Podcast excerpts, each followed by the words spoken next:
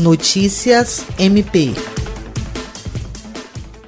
Nesta sexta-feira, 27 de março, a Procuradora-Geral de Justiça, Cátia Rejane de Araújo Rodrigues, expediu recomendação para que a Secretaria de Estado de Justiça e Segurança Pública adote as providências necessárias para o acompanhamento e fiscalização das carreatas no Estado. A orientação é que a Polícia Militar faça um monitoramento para evitar que os motoristas saiam dos veículos e, e, que ocorram aglomerações, o que está proibido pelo Decreto Estadual número 5465, que versa sobre medidas de enfrentamento ao coronavírus.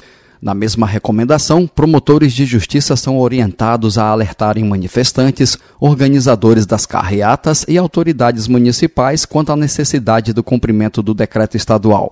Segundo a Procuradora-Geral, as carreatas não configuram como concentração de pessoas a menos que motoristas saiam dos veículos.